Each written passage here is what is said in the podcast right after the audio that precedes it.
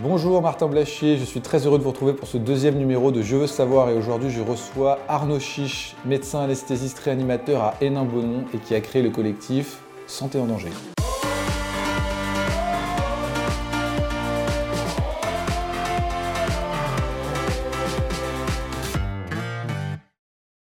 Hello Arnaud. Merci beaucoup d'être avec nous aujourd'hui. On a un petit peu de temps pour euh, discuter de, de, plein de sujets, mais d'abord je voudrais que tu te présentes. Qui es-tu? Qu'as-tu fait euh, ces dernières années et euh, qu'est-ce qui s'est passé là ces, derniers temps depuis le début de la, crise Covid mmh. Qu'est-ce qui s'est passé? Bah, écoute, merci d'abord de m'inviter puis de me permettre d'expliquer un peu tout ça. J'ai 44 ans, j'ai trois enfants en garde alternée, Jeanne, Nicolas et Rose qui ont 17 ans, 15 ans et 9 ans. Euh, j'ai eu ma thèse d'anesthésie en 2005. Euh, j'ai pris un poste de, en poste internat, un poste d'assistant à l'hôpital euh, de Tourcoing. Hôpital public Hôpital public, en réanimation, hôpital que j'ai quitté, que quitté 12 ans plus tard. Et en fait, euh, moi je suis anesthésiste, mais j'étais passionné par la réanimation. Alors, euh, tu sais qu'il y a des anesthésistes qui font surtout du bloc opératoire, d'autres qui font de, de, la réanimation. Et moi, j'étais vraiment passionné par la réanimation médicale, donc j'ai en plus fait le DESC de réanimation médicale.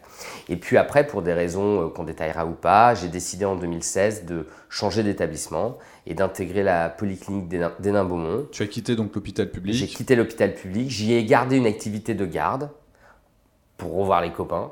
D'accord. Et pour des euh, raisons euh, personnelles, amicales. Pour des raisons personnelles et amicales. Et puis parce que en fait, à Hénin-Beaumont, c'est une autre organisation. C'est un établissement privé à but non lucratif. Et en fait, euh, hors période de crise sanitaire comme actuellement, en fait, on n'a pas de garde sur place. C'est des astreintes à domicile. Donc, si tu veux, ça, ça a changé complètement mon organisation. Et euh, voilà, j'y suis maintenant à temps plein depuis 2016. Alors, ce qui s'est passé, c'est que bah, moi, il n'y a rien de me différencie de beaucoup de médecins en France et notamment d'anesthésistes. J'ai été euh, confronté, comme euh, beaucoup de mes collègues, à la crise euh, du Covid, la crise 1, hein, que je, je les numérote. Mars-avril. Mars-avril. Euh, dans mon établissement, bah, en fait, je suis un des seuls à avoir. Ça, ça s'est passé comment du coup? Bah, Concrètement, comment ça se passe la première crise mars-avril Concrètement, on commence à en entendre parler parce que tu vois, les Hauts-de-France, il y a l'Oise, la Picardie. Donc tu te souviens l'histoire des ouais, militaires, la base, la base aérienne, c'est tout près de chez nous. Et il se trouve que donc on, on, commence à regarder un peu ça, on commence à recevoir des mails et puis surtout, on, un jour, en garde dans le, le service d'urgence euh, de mon établissement est intubée en catastrophe. Euh, la première patiente euh, Covid de la région dans un état gravissime. Quand ça? Bah, Je me souviens plus. Je pense que c'est juste avant mi-mars en fait. Bah, c'est avant, assurément, c'est avant le confinement. Donc début mars peut-être. Avant que tout aille très très vite. Avant que tout aille très très vite. Et donc, bah, écoute, on est tout de suite sensibilisé parce qu'en fait, on est tout de suite comme on n'était pas prêt. Et bah, tout de suite, on s'est dit, oh là là, il y a eu tous les gens qui ont été en contact. Et donc en fait. Attends, attends juste du coup, quand tu dis on n'est pas prêt, concrètement, ça veut dire quoi? Et eh bah ben, parce qu'on n'a pas compris du tout que euh, le personnel est exposé. Hmm. D'accord. On n'a pas de protocole. Vous n'êtes pas prêt à vous protéger? Non, on n'a pas de protocole. On, comprend qu'il faut mettre des masques. On comprend qu'on n'a pas beaucoup de masques, qu'il faut se rationaliser. Et dans les suites de ça, euh, ça restera un souvenir gravé dans ma mémoire. Euh, on est dans le bureau de mon directeur en fait, avec quelques cadres, et en fait, on a un stock de masques. On fait des petits tas de masques pour préparer des dotations et notamment les donner aux membres, de, le, au personnel soignant, aides-soignants, infirmiers des urgences qui avaient été exposés, tu vois. Parce qu'à ce moment-là, on se dit qu'il faut peut-être leur donner des masques pour qu'ils rentrent chez eux. Et c'est un truc qui, à l'époque, est complètement nouveau, quoi. On n'a jamais fait ça. D'accord. Et tout ça, ça se passe au niveau local, c'est-à-dire que vous vous organisez vous-même pour gérer la situation de crise. Sauf que, tu vois, j'ai l'habitude de dire que quand on ne sait pas, faut demander à des copains qui savent. Grand message que j'essaye de faire passer à qui tu sais. Et moi, j'ai beau avoir des compétences fortes, en, enfin des compétences sérieuses en infectiologie, j'appelle tout de suite mon réseau d'infectiologie qui m'amène à Tourcoing. Parce qu'en fait, l'hôpital de Tourcoing, il y a un service de maladies universitaires. En fait, c'est un CH, mais qui est universitaire pour les maladies infectieuses. Donc, j'appelle mes copains, les mecs, qu'est-ce qu'il faut faire? Et là, j'interagis tout de suite. Concrètement, qu'est-ce qu'il faut faire pour se protéger ou qu'est-ce qu'il faut faire pour prendre en charge des patients? Les deux. Qu'est-ce qu'il faut faire pour se protéger, nous? Qu'est-ce que je dois dire à la population de soignants qui a été aux urgences autour d'un patient qui a été intubé, Covid positif, et euh, personne n'était protégé? Et puis qu'est-ce qu'on va te faire maintenant? Et là, c'est le début d'une cascade d'événements, euh, protocole de prise en charge, protocole pour sectoriser les services. les filières, etc. etc. D'accord. Et concrètement, tu n'avais jamais entendu parler du Covid euh, avant euh, ce bah, moment-là ou... Euh, non, bah, comme tout le monde, si tu veux. tu vois, je, je, me souviens même que j'étais parti en vacances en février à l'étranger. Et je me souviens qu'on commençait déjà à en entendre parler, on commençait à dire, mais si, bah, je suivais ce qui se passait en Chine comme tout le monde, avec un regard un peu circonspect. Quoi. Je me dis, tiens, ils construisent un hôpital très vite mais j'étais pas convaincu et puis tu sais tu sais Martin euh, bon moi je suis un gars qui écoute les infos euh, qui a un ministère qui a des tutelles. Je pars pas du principe qu'on me dit pas la vérité. Donc euh, j'écoute ce qu'on me dit et, puis je comprends que ça, ça bascule très vite. D'accord enfin qu'on ne dit pas la vérité qu'on t'est pas alerté tu veux dire oui non mais c'est à dire je pars pas du principe. je pars vraiment pas du principe que le message qu'on nous délivre est pas le bon tu vois. J'ai appris à critiquer parce que c'était quoi le message qu'on te délivrait à ce moment-là? Bah, écoute, euh, euh, bah, il y avait la, ministre de la Santé à ce moment-là euh, qui quitte son ministère pour s'engager dans, dans, une démarche électorale. Il y a Olivier Véran qui arrive. Et j'ai pas le sentiment à l'époque que ces Mais est-ce que tu crois pas que ce genre de choses, en fait, elle vient du terrain? C'est-à-dire que c'est pas étonnant que tu aies été le premier à t'en rendre compte, puisque c'est pas étonnant que eux, dans leur ministère, ils soient moins informés de ce qui se passe que toi qui es en première ligne. Moi, ça m'étonne pas d'un point de vue extérieur, si tu veux, que ce soit la, personne qui est en réamed en, après les urgences, qui se rende compte du phénomène avant tout le monde, vu que c'est un phénomène inconnu. Attends, chronologiquement, tu vois, euh, on commençait un peu à en parler. Mais si tu veux, il n'y avait pas. Euh, D'autant que tu dis toi-même que tu étais dans la région qui a été la première touchée, c'est-à-dire ben, près de l'Oise, on, était tout près. On était, alors, on était tout près de l'Oise, et nous, on n'a pas été autant impacté que l'Est, ça c'est sûr. Mais si tu veux, ça se passait tout près de nous, et très vite, il y a eu beaucoup de patients qui sont arrivés dans les Hauts-de-France pas à hauteur de l'Est, on est d'accord, et pas à hauteur de l'île de France, mais on a été quand même en contact. Et en fait, mais en fait, tu vois, moi, mon souvenir, si tu me le demandes, hein, c'est tout de suite de me retrouver dans une situation où on n'a pas de matériel, pas assez. Les tests, tu as le sentiment que là, on parle d'un truc réservé au CHU, quoi, et que toi, tu les auras pas tout de suite, et qu'il va falloir inventer des prises en charge, des méthodes diagnostiques et des méthodes d'orientation de, filière dans les hôpitaux bah, qu'en fait, qui n'ont jamais été écrites. Quoi. Et il faut tout fabriquer.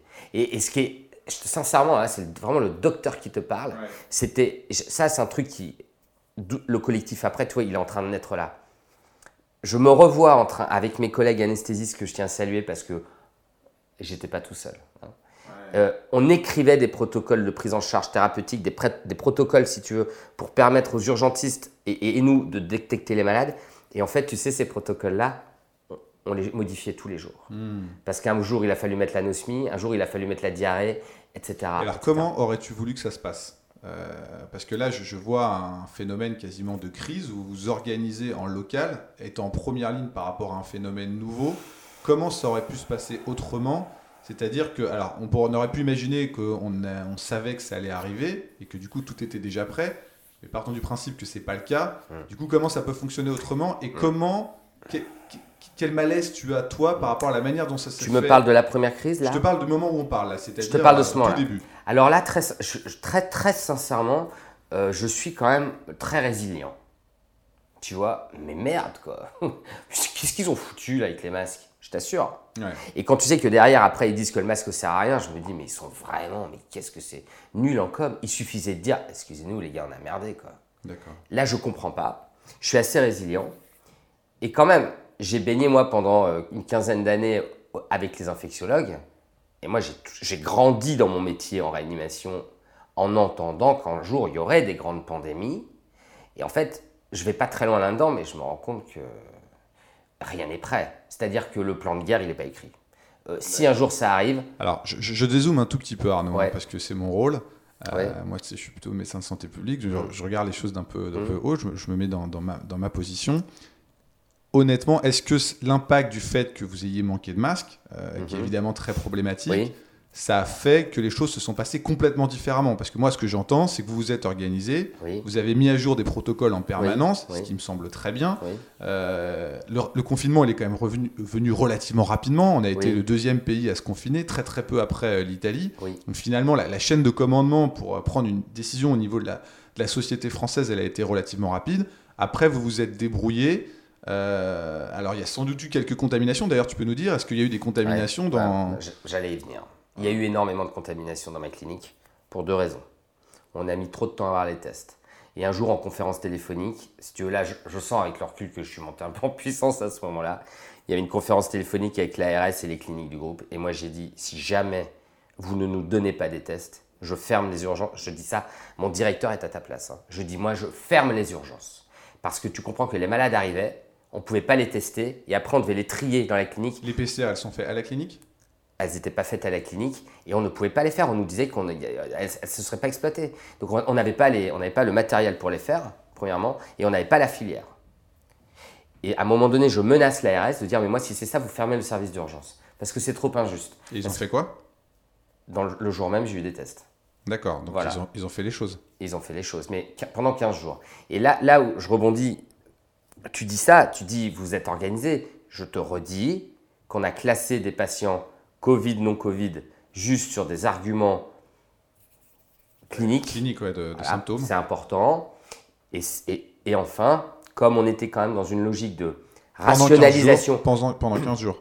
Ouais, c'est beaucoup. Hein. Non, non, non, mais je, surtout dans Et, et comme on était dans une logique où il nous manquait du matériel, quand le patient il était étiqueté Covid, il y avait de l'isolement et du matos qu'il n'y avait pas quand il était étiqueté pas Covid. Et par exemple, aujourd'hui, ça, ça ne nous viendrait même pas à l'idée, mais les services non Covid, il n'y avait pas de masque, hein, on ne mettait pas de masque. Et les services Covid, bah, on, faisait vachement gaffe.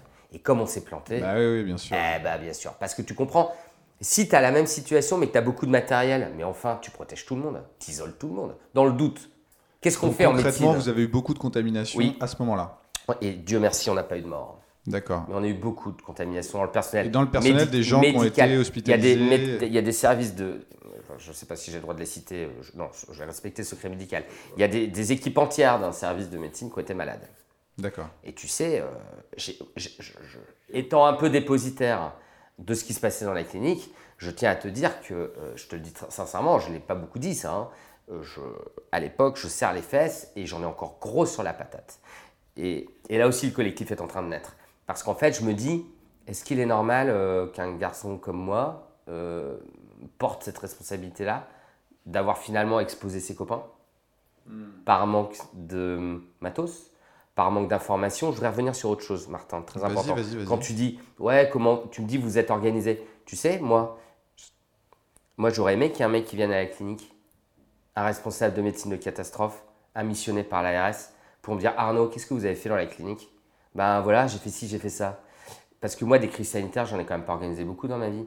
Tu m'expliques pourquoi l'ARS n'a pas envoyé des gens dans tous les hôpitaux pour auditionner un peu ce qui était fait Tu vois? Alors, il y avait des retours d'expérience par des conférences téléphoniques, mais on nous demandait ce qui était fait, on racontait ce qui était fait, qu'on disait d'accord, merci Beaumont. Et à Lens, qu'est-ce que vous faites? Et ça, Martin, ça, c'est un truc Alors, comment... que j'ai jamais digéré. ça, ça, je suis d'accord, mais comment tu l'expliques du coup? Ça veut dire, selon toi.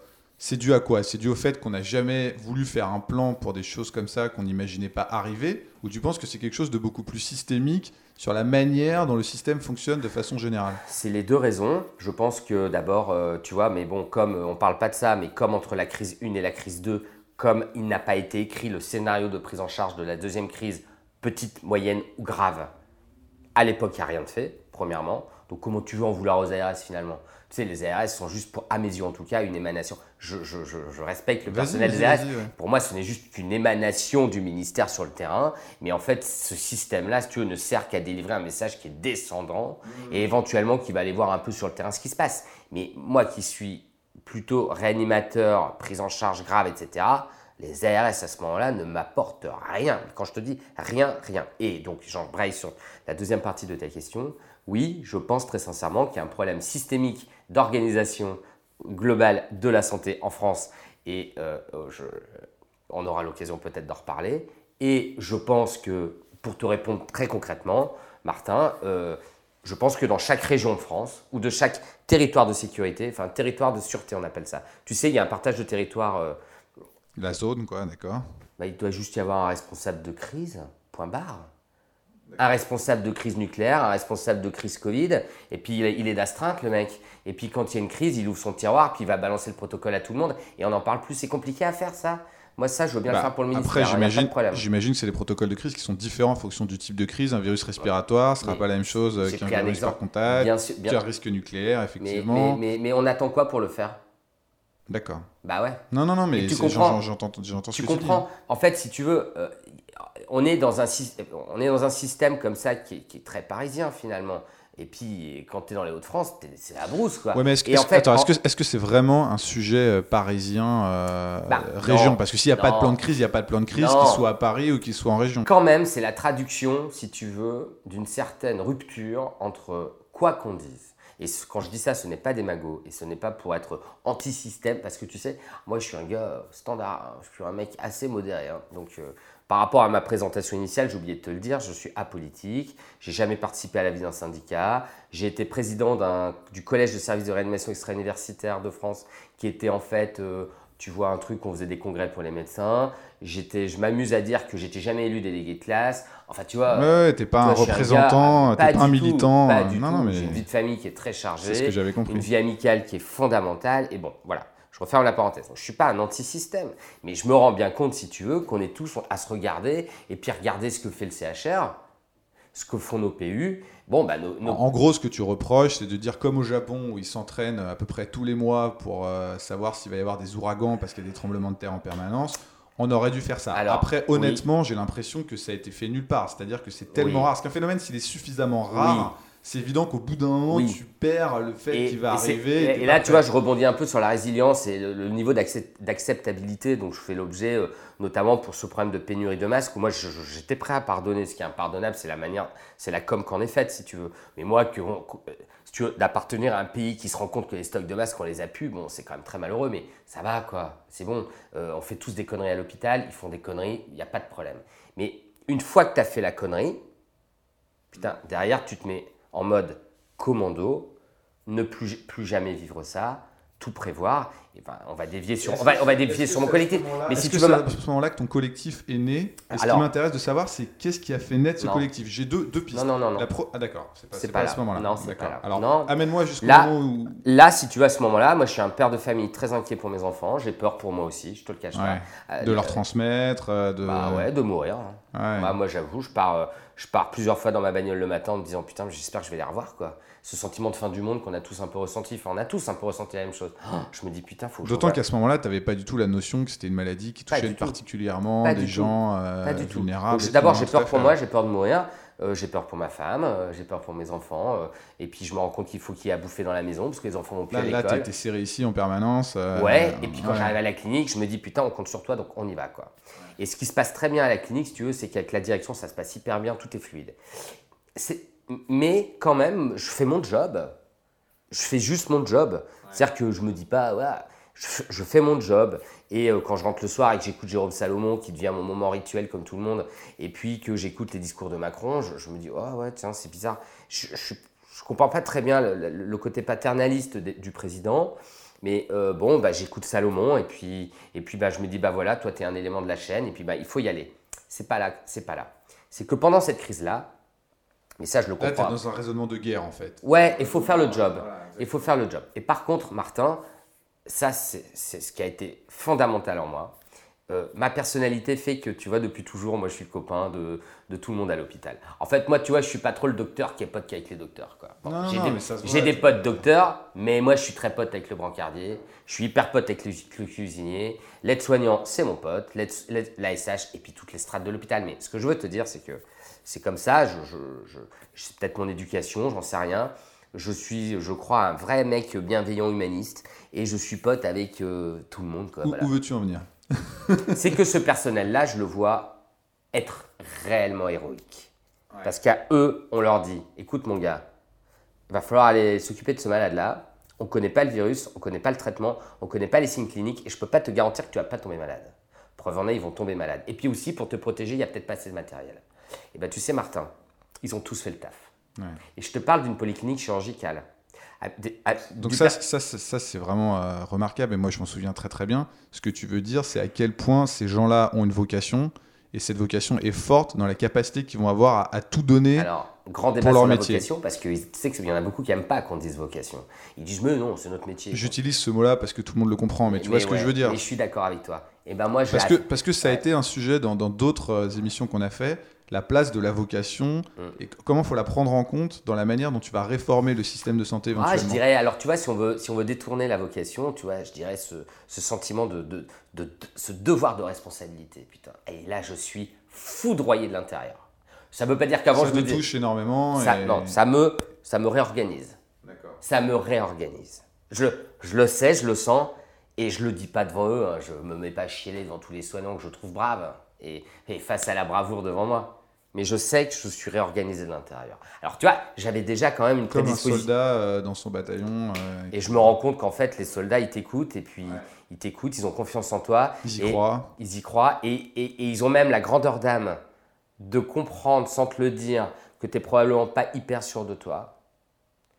Et ils y vont quand même. Ils y vont avec toi. putain, ils partagent l'incertitude que tu as. Waouh, waouh, waouh. Et là, je me dis, euh, alors tu sais, il y a des grands, il y a des grands. Donc finalement, une expérience ah, une grande expérience, ah. pas que négative. Ah, mais moi je suis. Ah non, non, non, non, non, non, non, non, non. Ultra positive. Cohésion d'équipe, fluidité, direction, moi, cadre de que santé. ressenti d'ailleurs. Mais hein, oui, mais moi, euh, moi j'ai vécu. Alors, tu sais quand même, faut que tu saches, faut que tu saches que moi, après, dans le cadre de mon collectif, il y a beaucoup de témoignages qui me sont arrivés. Ça n'a pas été comme ça partout, hein, tu sais. Il y a eu des, des hiérarchies qui n'ont pas été très à l'écoute, etc. Ça existait aussi. Et moi, j'ai vécu tout cas, le monde parfait. C'est l'impression que moi j'en ai eu. Euh, j'ai beaucoup de soignants évidemment autour de moi, y compris mmh. très proches. Et, c'est l'impression de sentiment qu'on avait à ce moment-là. C'était euh, vraiment une armée euh, unie. Et, tu sais, et, tu, sais, Martin, quand, ça, quand la, la, la crise se lève, à un moment donné, on décide un jour finalement d'arrêter les cellules de crise qu'on faisait quasiment tous les jours en fait. Hein. On faisait les cellules de crise tous les jours parce qu'on comptait le nombre de masques, on comptait le nombre de malades, mm. euh, etc. Et puis combien on avait de patients. Et, et, et puis un jour, on, ça m'a vachement, ça vachement ému. Un jour, il y a une, on décide que c'est la dernière euh, cellule de crise et il y a une cadre de santé, euh, la cadre des urgences à l'époque, je crois. Elle était aux urgences à l'époque. Non, elle était en chirurgie. Elle était en chirurgie. Elle dit, bah, en tout cas, en fait, elle dit ce que tout le monde pense je, tiens à vous dire que j'ai aimé ce moment euh, de crise. Euh, de, ça l'a enrichi. Bah, tu sais, tu mets tout le monde autour de la table.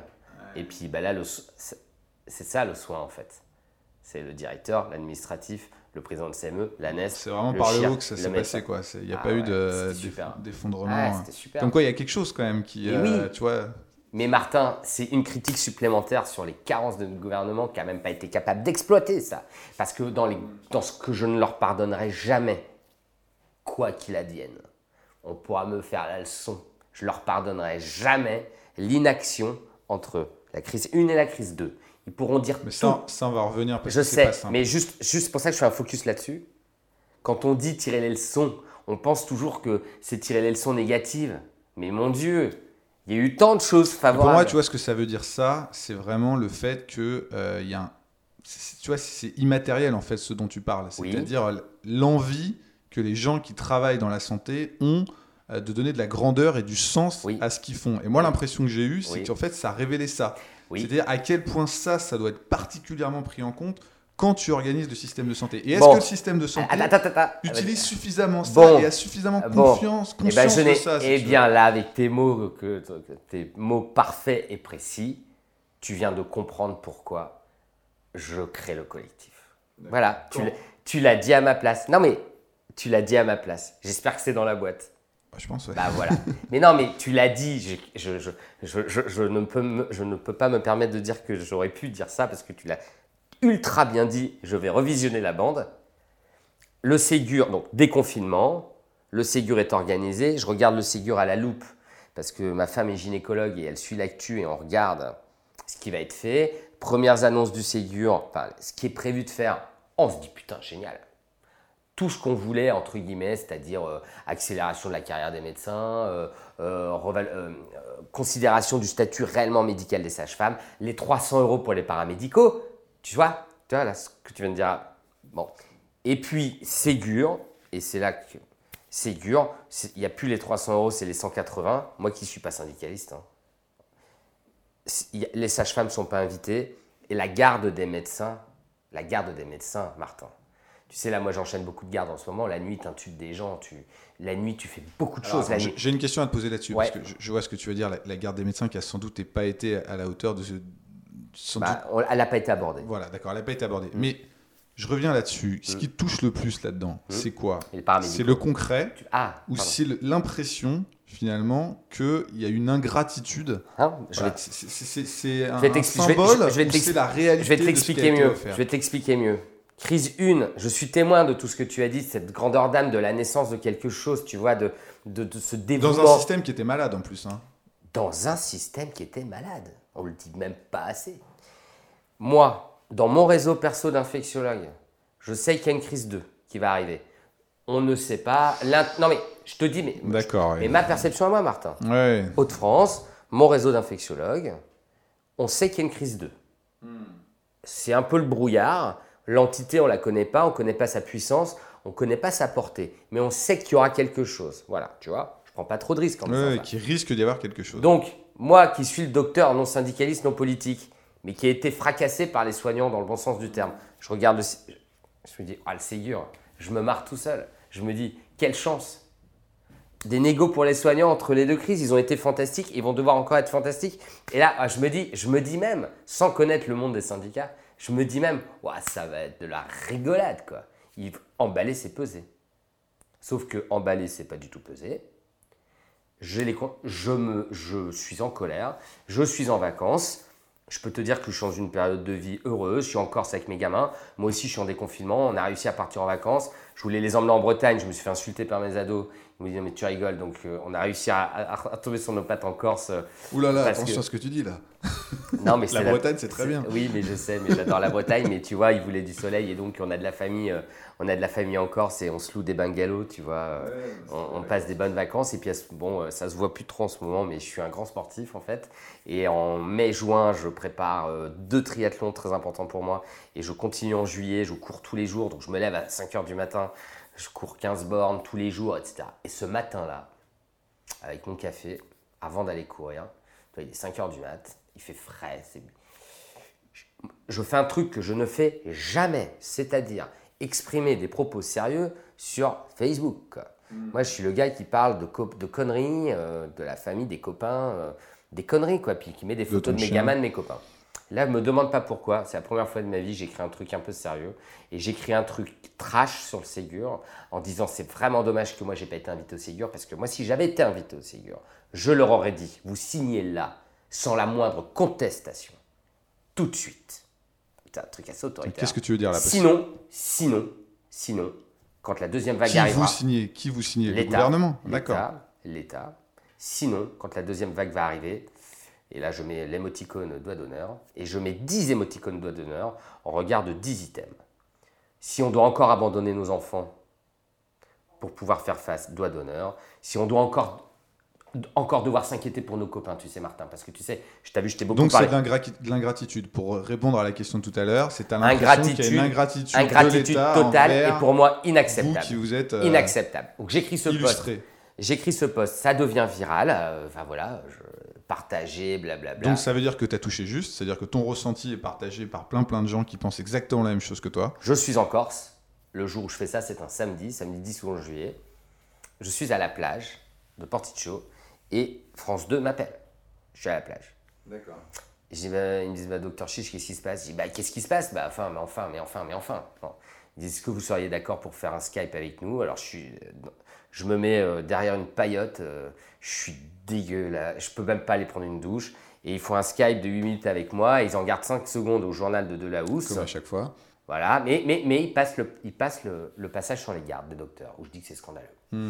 Et ça continue, le, le post continue à être partagé. Je commence à recevoir de plus en plus de, de, de- de témoignages. Alors, je me prends un peu au jeu quand même. C'est-à-dire que tu sais, je m'amuse un peu à le partager sur des groupes, des petits forums. Tu vois, je, Oui, quand bah, je souffle normal. un, Je me dis, tiens, il y a une braise. Je souffle un peu dessus, mais. D'autant sans- que tu es en colère. Donc, Ouais, euh, mais sans arrière-pensée, je suis un... là, j'avoue, je suis un peu fier. Je me dis, oh la vache. Parce que tu sais, juste, euh, moi, je suis quelqu'un euh, de profondément simple et humble, vraiment. Je, c'est ma personnalité, quoi qu'on en pense, quoi qu'on en dise, même s'il y a des détracteurs qui essayent de faire de moi un, dingue ou un, un gourou ou un mégalomane. Ça, c'est ça qui revient là. Ça, c'est pas l'impression Bah, que j'ai, ouais. Il suffit de regarder Twitter, mais c'est Twitter, on s'en fout. Ouais, Mais moi, je suis un gars. Et il y a un truc que j'aime, c'est euh, la littérature. Mais la littérature humble. Tu sais, j'aime bien lire des bons polars, etc. Et je, viens de me découvrir un vrai plaisir à l'écriture, tu vois. Et, je me, et, le truc dont je suis le plus fier à ce moment-là, quand mon poste il est partagé, c'est Ah putain, le pouvoir des mots. Le pouvoir des mots. Et des tu réseaux sais, sociaux. Tu sais, et des réseaux sociaux. tu sais, les mots bien placés, quand la mayonnaise prend les dégâts que ça peut faire, enfin les dégâts positifs. donc là, et tu sens que tu as touché juste avec tes mots euh, un grand nombre de personnes ensuite, qui ont le même ensuite, sentiment d'ingratitude. Voilà, donc ça, je commence à recevoir, tu vois, beaucoup de messages, mais c'est gérable. Hein. Bah merci, euh, ah, qu'est-ce qui t'a pris? Bah excusez-moi, euh, tu vois. bon, et puis il se passe un truc, le vrai détonateur, et ça, bah, moi je l'oublierai jamais, et elle, elle dit que c'est pas vrai, mais elle a tort. C'est, je sais pas si tu connais Sabrina Aurora qui est une médecin parisienne, une jeune médecin parisienne, membre du CIU, qui a écrit un bouquin sur la souffrance, euh, la souffrance des soignants et qui est très connue à ce moment-là, qui a fait vraiment euh, beaucoup parler d'elle. Euh, je savais que ma femme suivait cette page-là, moi je n'avais pas trop le temps. Et Sabrina, eh bien, elle partage mon. Vous vivrez sur la même fréquence et du coup elle te contacte. Elle, elle est suivie par 100 000 personnes. Et elle partage et elle écrit C'est simple, non? Et moi je disais juste qu'il fallait faire, refaire le Ségur. Quoi. Et alors là, c'est un dimanche, c'est le déferlement de Moi, témoignages. vraiment, sur ce Ségur, c'est important parce que qu'est-ce qui se passe? Qu'est-ce qui fait que tu es en colère sur le Ségur? C'est eh quoi? Tu as l'impression qu'on t'a promis un truc et on t'enlève? Non. Tu as l'impression qu'on s'en fout de toi, en fait? Non, je sais pas comment te, je, vais essayer de te trouver une bonne image. Euh, tu,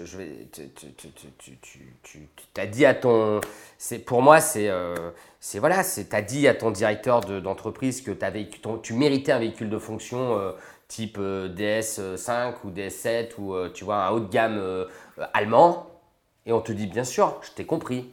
Et puis tu découvres une, en fait, une Twingo qui a 100 000 bornes. D'accord, mais en fait c'est le mode de communication. Non, pas que. C'est du prix en fait, c'est ça que Non, non, non, non. Ah, c'est ah de, oui. la manipulation en fait. bah, attends, euh, au lieu d'être franco et de dire ça, on peut pas vous le donner, on va vous donner ça. Voilà. C'est on joue en fait. Ben, Le président de la République, sur ses dernières allocutions, quand il est à Pontoise et même quand il fait ses discours où à chaque fois il fait le bon diagnostic, à la fin il te dit toujours heureusement on a fait le Ségur. Et en fait à ce moment-là. En fait, c'est un problème de communication. Non, non, c'est un problème. C'est le fond de la, proposition qui est Je peux me lâcher ou pas Mais Non, c'est un problème d'incompétence totale et de, et de méconnaissance totale du soin. Parce qu'en fait, aujourd'hui, dire on fait un Ségur de la santé entre deux crises et faire un focus sur l'hôpital, notamment, mal le faire, fracturer le soin, fracturer le soin. Ils ont fracturé le soin. Qu'est-ce qu'ils auraient dû faire? Alors, tu veux vraiment que je te dise? Bah oui. Rien. Ah, ça c'est intéressant, tu vois. Ça, me Moi, je pense qu'il valait mieux ne rien faire. Qui, qui, à ton avis, a dit il faut faire un Ségur attends, attends. Alors, deux, deux C'est venu d'où cette idée de faire un Ségur Tu veux vraiment que je te dise tout ce que je sais? Non, il vaut mieux pas. Non, mais je veux que tu répondes juste à cette question. Attends, attends. cette question-là, elle est fondamentale. Je pense au fond de moi qu'il fallait rien faire, parce que comme ce qui a été fait... Moi, ma présence, c'est parce que, que quand je ma, ma, présence, c'est parce qu'il y, a un Ségur quand même. Hein. Ouais. Il n'y a pas de Ségur, j'existe pas. Il faut quand même réfléchir à ça. C'est intéressant. Tu te dis que tu fais un accord pour les soignants, derrière, as, moi j'ai un groupe de 200 000 personnes en trois mois et je suis dans tous les médias. Donc, et tous, c'est la même raison que toi, c'est-à-dire ils ont l'impression qu'on leur, a, leur a dit vous êtes extraordinaire, je vais faire de la communication en vous donnant l'impression que je vais vous donner quelque chose. Derrière, oh, finalement, on va donner un petit peu moins. C'est pire que ça, Martin. en fait, c'est on crève quoi. On crève de nos conditions de travail, on crève que les ratios sont pas bons, on n'est pas assez Tu, dis, tu me dis qu'ils auraient dû ne rien faire. Oui, parce que quand tu, j'ai deux idées. Soit tu fais rien et auquel cas, bah, au moins les choses sont claires toute façon, ça fait longtemps qu'il ne s'est rien passé. Et même si les syndicats, ils, sont dans, ils se battent dans un combat noble et les autres collectifs se battent dans un combat noble depuis un an ou deux, concrètement, il n'y a que les urgences qui ont tiré un peu leur épingle du jeu finalement. Hein. C'est vrai que Pelou, il a été bon pour les urgences ces dernières années. Il a réussi, euh, manifestement, parce qu'il connaissait bien François Hollande, il a réussi très vite à avoir des choses pour les urgences vachement bien quand même. Bon, voilà. Mais finalement, tu te dis, on aurait passé six mois de plus comme ça, voilà. Là, en fait, autre, autre point de vue, je me dis aussi maintenant, aujourd'hui, quand même, parce que tu vois, il faut que je sois dans le consensus, puis il faut que je sois dans la construction, annonce que c'est un terrain de, Tu vois, tu te souviens du jeu SimCity? SimCity. Tu sais, tu avais un terrain vert et puis tu devais mettre une mairie. Annonce que ton Ségur, tu as mis la route. Tu as mis les routes de la future cité. N'annonce pas que tu as mis l'école, l'hôpital, les pompiers, le port et les usines. Annonce que c'est les fondations. Et ça, encore une fois, bah, c'est pas pareil. Quoi ils, sont, trop sûrs d'eux Ils pensent qu'ils vont réussir à vous la mettre à l'envers je, pense qu'Olivier Véran, je... pense qu'Olivier Véran est très sûr de lui. Et je pense Olivier Véran, crois-moi que je prétends. Et euh, je, je, dis, enfin voilà, je, t'assure, Martin, qu'avec une grande humilité, je dois avoir Olivier Véran en face de moi à un débat pour discuter avec lui de la santé et pour lui montrer là où il a tort. Tu crois que ça servira à quelque chose Je pense qu'il n'osera jamais d'abord. Mais moi, ça me permettrait de lui expliquer que on peut être ministre de la Santé et avoir une carrière remarquable sans avoir fait l'ENA et être reconnu. Il n'a pas fait l'ENA, lui. Hein. Je sais, sans avoir fait l'ENA, j'ai dit. Et accepter l'idée d'avoir en face de soi un médecin de terrain, mal rasé, fatigué, pas hyper bien habillé, qui connaisse au moins non, mais alors, Tu vois, tu vois, je vais te dire un truc, Arnaud. Euh, moi, j'ai pas cette impression d'Olivier Véran. J'arrive pas trop à l'imaginer, se dire, je vais leur promettre quelque chose. Euh, mais en fait, je vais pas leur donner, je vais bien les avoir, tu vois. C'est pas ce que je perçois euh, du personnage. Donc, qu'est-ce qui s'est passé? Qu'est-ce qui s'est passé? Il s'est passé que, si tu veux, euh, les... il s'est passé que les syndicats sont pas entendus entre eux, qu'il y a eu beaucoup de dissonance autour de cette table de négociation, mais qu'Olivier Véran, pour des raisons, à mon avis, mais bon, je sais pas si je dois aller par là. c'est toi qui vois, tu. Je me demande, si ça me fait l'effet, ça me fait l'effet d'avoir tout fait pour conclure quand même un Ségur, même si les grands syndicats respectables avaient quitté la table, qui restait plus que des petits syndicats. Donc il voulait avoir son achievement personnel, même si c'était pas bien fait. Merci, merci. Donc c'est une erreur. Syndrome de euh, Peters, syndrome de Peters. Tu connais le syndrome de Peters, l'économiste? Mon père, il m'a, il m'a fait grandir avec ça dans la tête tout le temps. Je lui en veux, hein, parce que il a raison. Et tous les jours, je me dis putain, mon père avait raison. Alors vas-y. Quand tu accèdes à un certain niveau de responsabilité, quel qu'il soit, tu prends le journalisme, l'entreprise, la politique. Ta préoccupation principale, c'est qu'est-ce que je peux faire pour pérenniser mon poste et accéder au poste supérieur. Ta préoccupation n'est plus. Est-ce qu'il a fait un bon calcul? Voilà. Ok. Eh ben non, on a la réponse. non, mais on a la réponse. Non seulement, il est, non seulement il n'est pas nommé Premier ministre, non seulement il n'est pas nommé Premier ministre. Oui, enfin bon, ça c'est. Bon, bref, bref, bref, bref, bref. Juste pour aller. Donc, du coup, c'était une erreur. Il aurait mieux valu ne rien faire que faire ce Ségur-là. Ouais. Secret de la frustration de ce Ségur, ton collectif, qui regroupe aujourd'hui 200 000, exactement 196 000 personnes. C'est énorme. 296. Euh, les mauvaises langues disent que ce ne sont que 196 000 clics sur une page, mais peu importe, euh, les gens sont là. Et, c'est des gens qui t'envoient des, messages, bah, c'est vivant. C'est des gens qui m'obligent à me structurer, tu te doutes bien, parce que la, cinétique de croissance, elle est quand même exponentielle. Quelle est l'attente de ces gens-là? Alors, qu'est-ce qu'ils veulent? Alors, il faut juste que moi aussi je fais, je dézoome un peu pour que tu comprennes, parce qu'en fait, on est, euh, on est début novembre. Il y a eu plusieurs phases. La première phase de mon collectif, bah, d'abord c'est de la construction. D'accord? Parce que tu peux pas dire que toi, tu vas faire un collectif de soignants avec euh, tout le monde de la santé sans les avoir avec toi. Donc, euh, c'est vrai, Martin. Avec mon, petit, avec mon petit bâton de pèlerin, je vais chercher tous les métiers. Alors, c'est qui les représentants des métiers? Comment on fait? Je fais Google. Hein. Tu fais ce que tu faisais à l'hôpital, en fait, mais tu le fais euh, pour ton collectif. Je vais chercher toutes les professions. Et je leur dis, il faut que tu viennes avec moi parce que tu vois, tu étais fait pour avoir ce rôle. Je sais pas. et, tu sais, je, dis la même chose à tous. Tu viens avec moi. Il me dit, ouais, mais, tu viens avec moi, tu me donnes tes revendications, je te ramène à la table. Hein? Oui, pose pas de questions, laisse-toi faire. J'ai la vision du truc, tu vois. Bon. Ensuite, on me dit, bah non, mais de toute façon, Arnaud, tu peux pas signer. Parce que ce qui est très marrant, Martin, je te jure que c'est vrai, pour te dire ma naïveté, c'est que moi, au début, je dis à tout le monde, je vais aller moi le signer moi-même, le Ségur de Arnaud Chiche, pour tout le monde. Et on n'en parle plus, on passe à autre chose, et on reprend notre vie normale. Et puis très vite. Ce qui aurait pu marcher Bah, je sais pas. mais non, mais. je sais pas, c'est l'impression que ça me donne. Non, mais très vite, Martin, en fait, si je comprends et on m'explique. Et Emmanuel Loeb, notamment, qui est un des premiers à m'appeler, mais genre euh, le lendemain de la création du collectif, quoi. Tu vois? Emmanuel, il m'appelle et il me dit Non, mais attends. Euh, qui connaît très bien le système, lui. Alors, lui, il connaît très bien le système. C'est, euh, enfin, il, le sait, on a, c'est, des très bons souvenirs parce que moi, je me revois où j'étais, tu vois. Je suis dans la salle de réveil de mon bloc, chaud patate. On est déjà 5 ou 6 000, tu vois. et je lui dis, ben, faut que tu viennes. Emmanuel, il me dit, mais tu sais, Arnaud, euh, en fait, euh, je t'explique, tu vas rien signer du tout, quoi. En fait, ah toi, tu vas. Ça. Ben non, non, mais, non. mais il m'explique juste que c'est les syndicats éventuellement qui signent.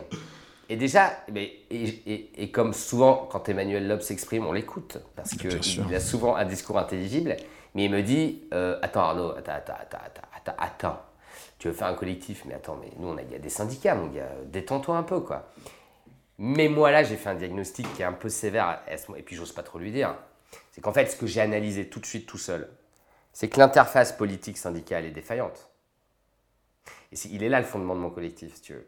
C'est que je, prétends que le politique, lui, ta carrière. Les syndicats, eux, pureté, courage, sincérité. Le problème, c'est que tu n'en as pas qu'un de syndicat. Tu en as 15. Et entre eux, c'est compliqué. Et puis entre C'est le village gaulois des syndicats. Ah ouais, ça peut pas. Tu rajoutes des collectifs par-dessus, qui, je le sais, n'ont pas simplifié les débats. Et là, de ce bordel-là, tu as le Ségur 1. Bah moi, je veux pas de ça. Donc en fait, je dis à Emmanuel, je dis à Emmanuel, tu peux pas y arriver tout seul. Tu peux pas y arriver tout seul. Il faut une instance. Et je lui dis, mais alors, il me prend pour un dingue. Hein.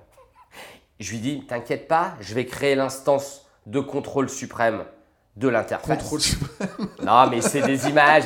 En fait, si tu vois, à ce moment-là, j'ai dans la tête, j'ai l'entité, c'est l'ONU, quoi. Tu vois, c'est l'entité santé. Il y a l'entité santé qui va dire, bon les garçons, le politique, il faut que tu le signes. Et les syndicats. Tu veux fédérer euh, la totalité Non, parce que je suis humble. Bah, non, non, mais. pas assez humble hein, de vouloir fédérer je parfois. je veux que cette interface-là, que je conteste pas, elle, marche bien. Hmm. D'accord? Et qu'on ne se retrouve pas avec un Ségur. prêt à parrainer Et qu'on ne se retrouve pas avec un Ségur 1 parce que le ministre a convoqué les syndicats au dernier moment avant Mais attends, au moment vendredi soir. Au moment où tu fais ça, c'est avant ou après que le Ségur soit signé? C'est après tout ça. D'accord. Tout ça, je te parle là, c'est des c'est la réaction par rapport à ça. Là, je viens de créer le collectif. Le collectif, il a un jour. Ok, ça marche. Et donc Emmanuel, il me dit voilà Arnaud, les syndicats. Donc je lui dis bon, pas de problème, il faut que j'aille chercher tous les syndicats. Je dis Emmanuel, bon, tu viens avec moi? Il me dit non mais t'es mal. Il me dit mais non, Pourtant, il n'a pas peur en général. Il n'a pas peur, mais en fait, ce qu'il ne sait pas, mais que moi je sais à ce moment-là, et ça, il ne pourra jamais me l'enlever parce que c'est un mec honnête, je lui dis on, se, on va se rappeler très vite. Je vais chercher d'autres syndicats et d'autres syndicats sont un peu plus euh, compliants qui disent bon, ok. Et je dis moi aux syndicats de docteurs notamment, aux syndicats SNFAR, je leur dis mais, mais pourquoi vous avez rien fait quoi? Tu vois, je suis, on, est, on est début août là. Et ils me disent, et tu sais ce qu'ils me disent Martin, attends, attends, c'est vachement important. Arnaud, on était fatigué. Certains me disent. Non, mais ça, on peut comprendre. Mais, mais, oui, mais non, mais attends, je ne le critique pas. Je te dis juste que les syndicats, c'est juste des mecs qui sont comme bah, toi bien et moi, sûr, qui font ça en plus de leur font ça en plus. Et ils me disent, mais Arnaud, on, on était, euh, on était cuit, quoi. Voilà. Bon, je dis, bah, c'est pas grave, moi j'ai la pêche. Donc, et, et, tu veux que je te dise sincèrement, je me dis à ce moment-là, putain, mais moi en fait, j'ai rien dû branler pendant la crise, pourquoi je suis en forme comme ça? En fait, je fais l'analyse après. Hein.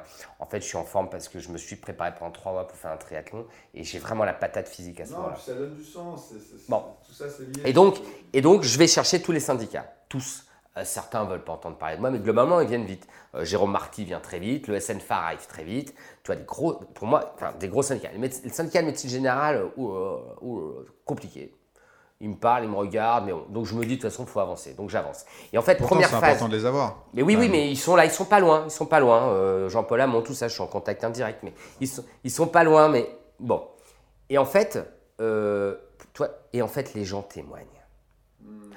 Et là, je deviens en fait un organe de témoignage, enfin un organe, un, vecteur, un, média de témoignage. On m'écrit, je balance tout. Je balance mais encore du positif alors. Oui. Deuxième chose positive. Oui, parce que tu sais que je suis pas peu fier de, de te dire qu'un article sur le collectif va sortir dans le Monde euh, samedi, dans le magazine M du Monde.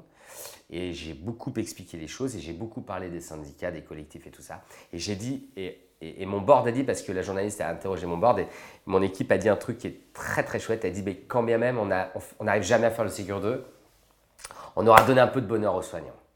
Et là, tu vois, juillet, août, début septembre, on se structure, on monte en, puissance. Bonheur aux soignants parce que. non, pardon. Alors, de, de, deux manières, enfin de plusieurs manières. Vous n'êtes pas seul. On est une famille. Ça, c'est hyper important. On crée un peu l'entité famille quand même. Ouais. T'imagines toutes les professions? Allez, venez, on part tous en vacances ensemble. Hein. Toutes les professions. Et je peux dire qu'ils passent leur temps à se taper dessus au début. Hein. Hmm. Euh, tu sais, il y a des. Parce qu'il y a de l'attention. Euh. Voilà, on leur permet de s'exprimer. Et puis moi, après, tu vois, je parle pas beaucoup de moi. Bah, moi, j'ai une personnalité un peu spéciale, Martin. C'est-à-dire que je sais ce que je veux faire, mais j'ai une grande. Pour moi, l'humour a une place fondamentale dans la vie en général. Et je ne vois pas pourquoi l'humour n'aurait pas la place dans ma démarche. Et je les fais marrer. Parce que, euh, tu vois. Euh, tu arrives à réunir des Gaulois. Ouais, et puis quand je fais des lives. Quand je fais des lives. Grâce à bah ta bonhomie. Ouais, parce que bah, je suis plutôt bienveillant. Je suis plutôt bienveillant, même si on essaye de donner une image haute de moi. Je suis plutôt bienveillant. Et quand je fais des lives avec les gens du collectif, bah, je raconte euh, des choses sérieuses. Tu vois, les, points médias, les points politiques, les points de structure. Et puis, on se marre, quoi. Voilà. Donc, ça, voilà. Et puis, je demande un Ségur 2 en août. Évidemment, on arrive vite à septembre. Et c'est là où je deviens là, je deviens, là, je me durcis en septembre. Pourquoi hmm. Parce qu'en fait, je me rends compte en septembre, je découvre en septembre que le problème de matériel n'est pas résolu. C'est pas vrai. Mensonge d'État. La carence de matériel en France est majeure, principalement pour les libéraux. C'est impossible de trouver des surblouses, c'est impossible de trouver, c'est très compliqué de trouver des masques. Euh, les masques, ça va, les gants. Je me rends compte qu'en fait, surblouse et gants, ça va pas. Et je deviens destinataire de tous ces témoignages-là. Donc là, tu vois, on devient, on dénonce, on dénonce, on dénonce via des communiqués Là, tu changes, tu changes complètement d'angle-là. Oui, oui parce qu'en fait, alors que je demande un Ségur 2, en gros, dans, la, dans notre tête, tu, veux pas, tu veux pas qu'on fasse ce Ségur 2 Non, non, non, c'est pas ça, du tout que je dis. Ce que je dis, c'est qu'on était sur une dynamique de fédération des syndicats pour discuter euh, des changements en fait. Euh, dans cette même, hein. dans cette, on est dans cette même, en, fait. Et en parallèle arrive bah, ce début de seconde vague, et effectivement, qui, et voilà. qui était encore que frémissant. Hein, Exactement. Mais qu'est-ce que je constate? Donc nous, on est bien organisé, on se parle avec les syndicats, tout ça. Qu'est-ce qu'on va faire? On écrit à Macron, on écrit à Castex, on n'est pas reçu évidemment par personne. Et puis bah, finalement, on devient, euh, on, constate, si tu veux, la pénurie de matériel. Oh, alors là, moi, je te dis pas, j'en suis mais malade. Et puis après, on constate euh, l'organisation des tests en France et la carence de réactifs et qui font n'importe quoi avec les tests. Donc là. Là, il y a eu beaucoup de com sur les tests. Là, je me mets très en colère. Et enfin, le Covid arrive mi-septembre, tu sais, fin septembre. Je me rends compte qu'en fait, euh, l'État ment ouvertement parce qu'il te balance des chiffres de lits de réanimation, etc. Alors que moi, bah, je dis moi, nous, dans notre bassin de population, je vais faire l'état des lieux des services de réa et il y a moins de lits qu'en mars. Alors comment ils avancent ces chiffres? J'ai du mal à croire eh qu'ils ben, inventent des chiffres. Martin, 2 plus 2 égale 5. Voilà, voilà ce que je te, je te dis. Quand, quand, on ose prétendre que, en fait, euh, en septembre, tu as 5000... C'est pas Olivier Véran qui a été compté les, les, les lits dans les, dans les services. Bah, ben, c'est euh, que les ARS servent à rien. De toute façon, moi, on vient jamais me demander combien j'ai de lits. Hein. Non, mais tu, tu vas pas tout faire. Je veux dire, il y a bien des gens qui ont été en charge d'aller voir, faire un compte, donc ils se sont trompés je ne sais pas, calcul, je il y a peut-être une raison. Je ne sais pas ce qu'il se passe, mais, je, sont vraiment mais je te dis que les messages avancés sont un mensonge. Et là, moi, je dis. En Comment tu le sais, ça? Je suis désolé, je te challenge, mais. Euh, non, non, tu me challenges pas. Parce que tu dis à ton échelle, mais euh, est-ce que c'est. Eh ben, eh ben, écoute, mon propos sera celui de mon échelle, puisque quand les médias m'invitent, moi, alors après, dans mon collectif, tu sais, Bureau national, antenne régionale. Donc après, j'ai les infos de toute la France, hein, de toute la France. Mais je prends Eux, toujours. Ils ont compté et ils trouvent pas ce nombre-là. Non, exactement. Premièrement, et mais je prends toujours l'exemple de mon bassin de population. Nous, on a fait des réunions. Lance, Arras, Béthune. Alors, t'as combien de lits? Ah, t'en as tant. T'en avais combien en mars? Bah, J'en avais tant. Mais pourquoi t'en as pas J'ai pas de paramètres. Donc en fait, dans mon bassin de population, en tout cas, il y a moins de place en septembre qu'en mars. Donc en fait, il faut arrêter de dire n'importe quoi. Alors qu'est-ce qu'il aurait fallu faire? Ben.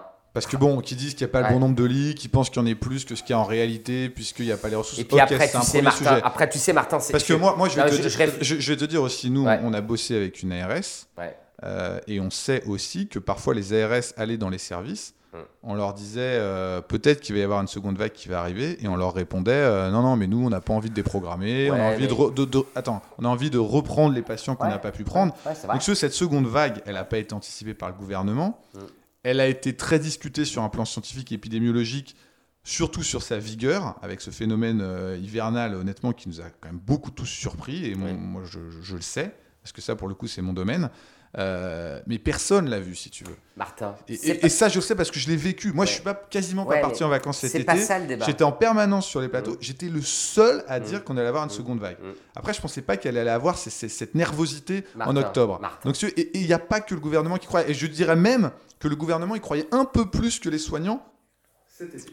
Martin, je suis d'accord avec toi dans tout ce que tu viens de dire. Mais c'est pas ça le problème. C'est que non, c'est pas ça le problème. Écoute, peut-être que c'est quand tu es anesthésiste, et c'est ça que j'ai dit dans les médias pendant deux mois, quand tu es anesthésiste et que tu endors une charmante jeune femme de 30 ans pour une arthroscopie de genou, hmm. évidemment qu'il va rien se passer. Et pourtant, il peut tout se passer. Elle peut faire un choc anaphylactique, euh, elle peut faire un choc hémorragique, bon, pas un choc hémorragique une arthroscopie de genou. Mais, mais où veux-tu en venir? Parce Ce que, je veux te dire, c'est que dans ma, tête, dans ma tête, moi j'ai le plan d'attaque. À tout moment, même quand tout va bien. Et ce que je ne pardonnerai jamais et ce que je ne comprendrai jamais, je ne, dis pas que les épidémiologistes devaient dire ou pas dire si. Ils n'ont pas anticipé, c'est-à-dire se mettre autour d'une table avec des experts et dire qu'est-ce qu'on fait si ça recommence? Ça n'a pas été fait, Martin. Ça n'a pas été fait. Donc tu as l'impression de revivre la même chose que ce que tu as eu en pire, en pire, puisqu'en mars, on était confiné complètement, confiné complètement, on avait tout de suite déprogrammé complètement, tu te souviens, et puis en plus, on avait, euh, entre guillemets, j'oserais te dire, cette fraîcheur, quoi. Oh, euh, euh, tu vois Je pense que c'est surtout ça. Peu importe, mais il y a plusieurs items, d'accord? Donc là, on est usé, on est fatigué, on n'a pas déprogrammé, on n'est pas complètement confiné. On joue au caïd. Attends, qu'on n'est pas complètement confiné, ça ne joue bah. pas sur le fait que la montée d'aujourd'hui, là. Oh, Martin, ça c'est encore un autre débat. Mais moi, non, mais c'est pas un débat. Mais je veux dire, le, fait, le fait, que tu te prennes une vague, ça n'a rien à voir avec le fait que les gens sont confinés ou pas. Bah, parce qu'elle s'est construite avant le fait qu'on se confine. Oui, mais bon, certes. Oui, tu, vois, ce que, tu vois, ce que je veux dire. Ok, d'accord. En termes de temporalité, je suis d'accord avec toi. Non, je suis d'accord. Là où je peux t'entendre, c'est quand tu dis j'ai l'impression que ce que tu me disais au début, c'est-à-dire. Je vais te le dire autrement. On a fait système D, on refait système D. Je vais te le dire autrement. Oui, voilà. Et je vais te le dire autrement. En tout cas, je me rends bien compte que toutes les décisions qui ont été prises à partir d'octobre, couvre-feu, tout ce que tu veux, il y a trois semaines de retard. Il y a trois semaines de retard. Ça, c'est vrai. Il y a trois semaines de retard. Ça, c'est vrai. Donc, non-anticipation, trois semaines de retard. Je dis juste une chose. Alors après, Castex, il dit euh, ah Ouais, mais euh, à qui va-t-on faire croire qu'on peut créer des anesthésistes alors que ça fait. Euh, on met 12 ans. Je le fais pas mal. Je l'ai pas mal. Hein. ça, on met 12 ans à en faire. À qui va-t-on faire croire qu'on va faire des infirmières alors que c'est 3-4 ans? Bah, Bien sûr que non, il a pas tort. Alors? Bon, alors? Eh ben, alors, l'idée du pec citron. Donc tu dois me demander là normalement. je te regarde avec des grands yeux. Qu'est-ce qu'il me raconte Non mais ça c'est sorti tout seul sur un plateau, puis tout le monde me dit que c'est génial, y compris, les, y compris les experts. Ah bah je vais dire ça aussi alors. Tu sais que mon, mon collectif Santé en danger, donc il demande un Ségur 2, il va écrire la santé 2.0, et puis il faut pas trop me chercher parce que j'ai des idées de société 2.0 aussi. Moi je te cherche pas. Mais me cherche pas. non. Donc là, on, est, on est sérieux. Il n'y a pas assez de paramédicaux, on le sait. On le sait, c'est un état de fait. J'espère que ça se réglera dans les années à venir. On travaille, voilà. Il n'y a pas assez de médecins, puis il n'y a pas assez de capacités, etc. Bon. Donc en fait, si tu veux, je prends l'image d'une bouteille euh, de pec citron en fin de vie. On a tous vécu ça. Moi, j'ai un lave-vaisselle, mais. Il te... reste un fond de pec citron. D'accord? Et pourtant, tu as une montagne de vaisselle à faire. La montagne de vaisselle, l'image n'est pas très très belle, mais euh, faut imaginer que c'est, ça représente, Je vois très très bien ça, ce représente les, ça représente les patients, on va dire. Et le pec citron, le fond de bouteille, ça représente les soignants disponibles. Qu'est-ce qu'on fait dans ces cas-là? On économise le pec citron. Non, ah non, ah, pas mal. Ah, tu dilues le pec citron. Merci. Tu prends, tu ouvres ton bouchon, tu mets de l'eau, tu mélanges et ça, ça mousse encore. Et très sincèrement, à ce moment-là, quand tu fais la vaisselle, on s'est tous, tous fait la réflexion. Finalement, euh, on pourrait prendre des trucs vachement plus dilués parce que ça mousse pareil. Quoi. Bon, voilà. L'idée, si tu veux, c'est que tu as dilué. C'est que tu as dilué. Voilà. Qu'est-ce que je dis? Il fallait regarder la population de médecins réanimateurs, d'anesthésistes, infirmiers spécialisés en réanimation. Qui peut faire quoi? Qui peut faire quoi? Et où ils sont? Ouais. Il fallait ensuite prendre la cartographie, inviter tous les chefs de service, Dire, bon, alors, toi, t'es qui? Toi, t'es réanimation euh, Béthune? Je dis n'importe quoi. Hein. T'as 15 lits? T'as 5 réanimateurs? Je t'en pique un. D'accord, une optimisation des ressources sur le territoire. Ah, bah, c'est bon, t'as gagné. Et, ça, c'est pas fait. Oh putain, Martin. Alors, comme j'ai eu cette idée-là il y a un mois. Parce que je lis partout que ça fonctionne quand même beaucoup mieux que la première fois. Moi, c'est ce que je dis, y compris sur le lien bah, avec la ville, y compris sur la sollicitation des cliniques privées. Donc, euh, bon. Alors, c'est à chaque fois, c'est des questions à tiroir. Hein. Premier sentiment quand ça commence, non, c'est faux ce que tu viens de dire, exactement l'inverse. Au début, tout au début, oh là là, tout le monde est un peu éreinté. Euh, on se dit, mon Dieu, on a l'impression que l'entente entre les. Non, mais ce que honnêtement, ce que les gens se rendent pas compte, c'est que ça nous a pris quasiment autant par surprise, cette seconde vague, que la, première. Et ça, tous les épidémiologistes te le diront. C'est-à-dire qu'on a changé de dynamique à un moment mm. et il y a eu un phénomène de surprise. Donc, c'est pas si étonnant que, ça. Eh, mais Martin, très sincèrement, intellectuellement, est-ce que tu as le droit de raisonner sur la surprise à partir du moment où c'est déjà arrivé quoi? Tu vois, euh, tu as, un constructeur de paquebot, euh, tu as ton pote qui, qui, conduisait le Titanic. C'est toi, toi-même. Le mec qui s'est tapé l'iceberg. Toi-même, Arnaud, toi-même, Arnaud, tu l'as dit tout à l'heure, tout le monde est fatigué. Je veux dire, d'un autre côté, l'exécutif, il est fatigué aussi parce qu'il ne il s'est pas rien passé en fait entre les deux vagues. Il s'est passé les tests. La galère des tests. Ils ont dû gérer ça. il s'est passé la galère sur les masques. Moi, je me souviens pendant tout l'été, c'est est-ce qu'on met le masque en entreprise, est-ce qu'on le met là, la révolte des régions qui veulent le mettre dans la rue. C'est pas comme si c'était rien passé entre les deux. Martin, ouais, enfin, T'es en train de me demander de les plaindre je vais te dire un non, truc. Mais pas du non, tout, mais non, mais non, mais, pas du tout. J'essaie juste de, je de regarder ce les choses d'un-. Je te renvoie à ce que je t'ai dit tout à l'heure. Putain, quand tu as décidé d'être un homme politique, putain, c'est bon, t'y vas, quoi. Ou alors, t'appelles un ami. Qu'est-ce que je t'ai dit tout au début quand on a discuté? Moi, tu sais, il y a des trucs, des fois, je sais pas. J'appelle un ami. Ça, c'est vrai. C'est un reproche qu'on leur fait, je crois, en tout cas. S'il est fatigué ou s'il n'a pas d'idées, il ne fait pas croire qu'il a les idées et que c'est les bonnes qu'il est en train de te donner. Parce que sinon, il fait naître un mec comme moi qui va lui mettre la misère parce que je vais lui dire, bah là, tu fais n'importe quoi. Et puis là aussi, puis là aussi. Et puis, bah moi, je ne mettrai pas de cravate pour te le dire, mais je serai respectueux parce que j'ai une éducation. Mais je peux te dire que mes mots vont faire mal. Alors, revenons sur le PEC citron. ouais. Euh, donc, du coup, euh, ça, met du temps, si tu veux, à se, à se mettre en place, mais quand même, ça s'améliore. Est-ce que ça, c'est vrai? Non. D'accord. Non. Donc là, ça veut dire qu'il n'y a Non, même pas eu non, d'amélioration. non, Alors, tout ce non, que les gens disent non. sur le lien ville-hôpital, non, sur les non, cliniques privées, c'est non. faux. Je le conteste à 300%. D'accord D'accord? Et tant mieux s'il y a des endroits, ça va mieux que d'autres. Attends, je te dis pas que tout est nul. Je te dis pas ça. Hmm. Mais ne, ne dites pas que vous nous aidez. Évidemment, on n'est pas débiles les soignants. C'est-à-dire que, tu as vu, ah, l'autre jour j'avais été inspiré, j'avais dit, ah ça, nous les soignants, on fait des progrès entre les deux crises. On met Hmm. des HBPM, on met des corticoïdes et on essaie de plus les intuber. Ouais. Nous les soignants, on a tiré les leçons. hein. Et vous, vous avez fait quoi? Rien. Ils n'ont rien fait. euh. Ils ont tiré aucune leçon. Donc, je me dis, il y a un mois, bah, j'ai cette idée-là en tête, mais j'arrivais pas à la. tu vois. Je me réveille un matin, puis ça Hmm. Se dénoue. Donc, je préviens Thomas Meignier via des réseaux. Thomas Qui Meignier, député de la République En Marche, rapporteur de la loi sur la sécurité sociale. Je l'ai au téléphone. je peux tout dire là Et je dis- libre de ta parole. et je lui dis, j'ai une idée, ça va marcher. Petite parenthèse, je la fais valider par les sociétés savantes. hein. SFAR, SRLF, SFMU. Ils me disent tous... Réanimateur, maladie infectieuse. Ils me disent tous, c'est super. Faut le faire. Faut au moins essayer. Tu vois? Ton truc de PEC citron. Ouais Thomas Meignier. Alors, je sais pas comment l'aborder. Il me dit assez vite, euh, waouh, ah ouais, c'est intéressant. J'adore ton idée. Ouais, puis il dit qu'en plus, je suis médecin urgentiste. Ah, je dis, bah dis donc, c'est bien ça. Bon, je me dis, bah il va comprendre. Je lui dis, euh, je voudrais vraiment que le ministre Véran soit au courant de cela et qu'il applique ça très très vite. Et Et- tu crois à ce moment-là? Non, je ne crois pas du tout. Mais je lui dis, pour essayer de le convaincre, je lui dis, dites-lui de ma part que je suis quelqu'un de bienveillant, force de proposition. Dites-lui de ma part que s'il l'applique dans les 48 heures, je ne dirai jamais que c'est mon idée. Et je m'engage sur Mais le peut-être qu'il croit pas que c'est une bonne idée, lui. Ouais, mais il est, il est mauvais alors. Il est mauvais, il est nul. Toujours est-il qu'il ne se passe rien. Donc, eh ben, écoute, derrière, je médiatise le truc. Et euh, bah, je fais appel à tous mes contacts politiques pour faire pression, dont des députés de la République En Marche. C'est ça qui est rigolo, hein, si tu veux. Hmm. C'est que dans mes soutiens, dans les gens qui m'aident, c'est des députés de la République En Marche à qui je dis Bah, qui je veux que- un rendez-vous au ministère, je veux un rendez-vous au Ce qui ministère. prouve que ça marche pas trop mal. C'est plutôt bien, ça aussi. Troisième bonne nouvelle. Mais je suis d'accord. Attends, attends, attends. Ah oui? Ah bah c'est vachement même rafraîchissant. Parce que grâce à des députés de la République En Marche, Benoît Vallée, il me convoque euh, jeudi dernier et je vais à la RSO de France et je lui raconte le renfort de réanimation. Parce que, petite parenthèse, le renfort de réanimation, tu vois, ça peut être soit pour faire augmenter ton nombre de lits en réa, mais ça peut tout simplement être du relais pour des équipes fatiguées sur place. hein. Hmm. Laissez-nous les gars.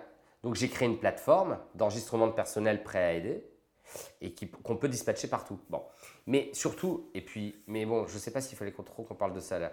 Vas-y, vas-y. Surtout, tu vois, je suis en contact avec des réseaux d'hôteliers et des mecs qui sont capables de l'événementiel, qui sont capables de, de créer des hôpitaux provisoires. Et moi, je ne peux pas, si tu veux. Donc attends, que- je résume, d'accord, j'ai- Ouais. j'ai compris ton point. Ce que tu dis en gros, c'est ils n'ont pas été prêts. Non. On arrive dans la deuxième vague, il n'y a Ouais. pas d'orga. Moi, Ouais. je propose une orga. Ouais. Donc toi, tu aurais dit, vous n'avez pas d'orga, moi j'en ai une, prenez la mienne. Et je vous la donne et c'est la vôtre. Oui, oui, vois. non, mais peu Je m'en importe, fous, euh, moi. importe, non, mais moi, euh. Tu vois. Non, mais Martin. Oui, non, mais attends. Non, mais d'accord, Martin. Martin, c'est fondamental. Parce que tu sais bien que quand on est un peu médiatisé, euh, et tu sais bien que le monde médical, tu l'as dit tout à l'heure, enfin, on, on se l'est dit entre nous tout à l'heure. Les médecins, non, mais, Qu'est-ce qu'il va dire non, mais tu sais, les médecins, tu vois, on l'a dit, on n'aime pas trop les têtes émergentes. Tu vois, c'est quoi ce docteur qui s'exprime? Mais moi, Moi, suis- j'ai pas été trop embêté. hein. Bon, moi, je suis pas une... moi, moi un peu, mais toi, tu présentes bien. Mais, mais tu vois, Je me euh, ce que je veux dire, c'est que tu sais, on est dans un système euh, où en fait, on n'est plus capable d'aller juste dire Ah, bah tiens, c'est une idée qui est sympa, ça.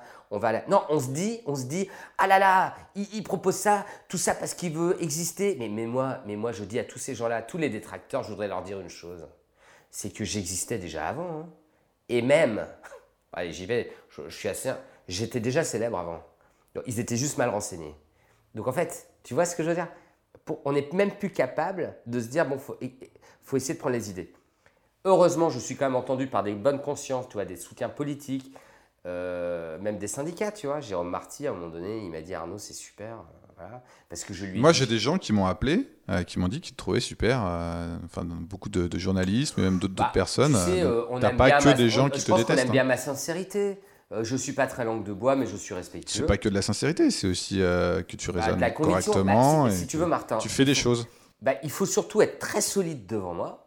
Euh, je veux dire en termes d'argumentaire, hein, il faut être très solide devant moi pour me dire que j'ai tort. Hein. D'accord. Donc alors qu'est-ce qui se passe? Tu as des, des, députés bah, J'ai rendez-vous, bah, écoute, je vois l'ARS. Attendez là, du coup. J'ai vu l'ARS jeudi dernier, il m'a dit que c'était bien qu'il étudiait mes trucs. Un peu tard. ça fera bientôt une semaine, c'est un peu tard. Hein.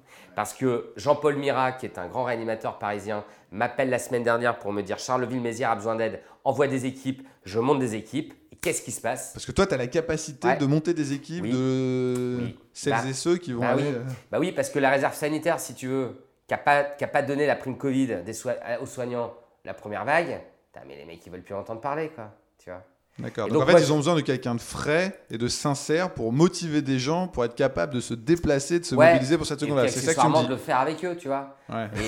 Et, pas dans ce contexte-là, mais il y a 15 jours, j'étais à Bastia pour filer un coup de main en réa. C'était pas dans le contexte Covid, c'était plus dans un contexte de, manque de personnel chronique depuis plusieurs mois. Bah, j'ai montré, bah, évidemment, j'ai informé le collectif que j'allais à Bastia en remplacement parce que j'avais vu passer un communiqué de la SFAR qui disait que la situation était compliquée. Donc j'ai été à Bastia. Bah, J'essaie de dédramatiser le truc. Pourquoi? Parce que d'abord, moi, je te rappelle que je demande en fait le Ségur 2. Donc, euh, je n'ai pas créé un collectif pour embarquer les gens dans de l'entraide. Hein. Donc, j'ai bien différencié les choses. J'ai dit. C'est une parenthèse de deuxième vague dans ta démarche. C'est une parenthèse de deuxième vague dans la démarche. D'accord. Mais qui, je pense intimement quand même. Qui renforce ta démarche euh, par bah, définition. Ah, bah, moi, je crois. Hmm. Et ça, c'est pas forcément à faire comprendre. Donc, what's next pour toi? Parce que cette seconde vague va. Ministère voilà, ça commence ministère déjà. jeudi, rendez-vous ministère. D'accord, mais imagine, cette, cette, seconde vague va descendre.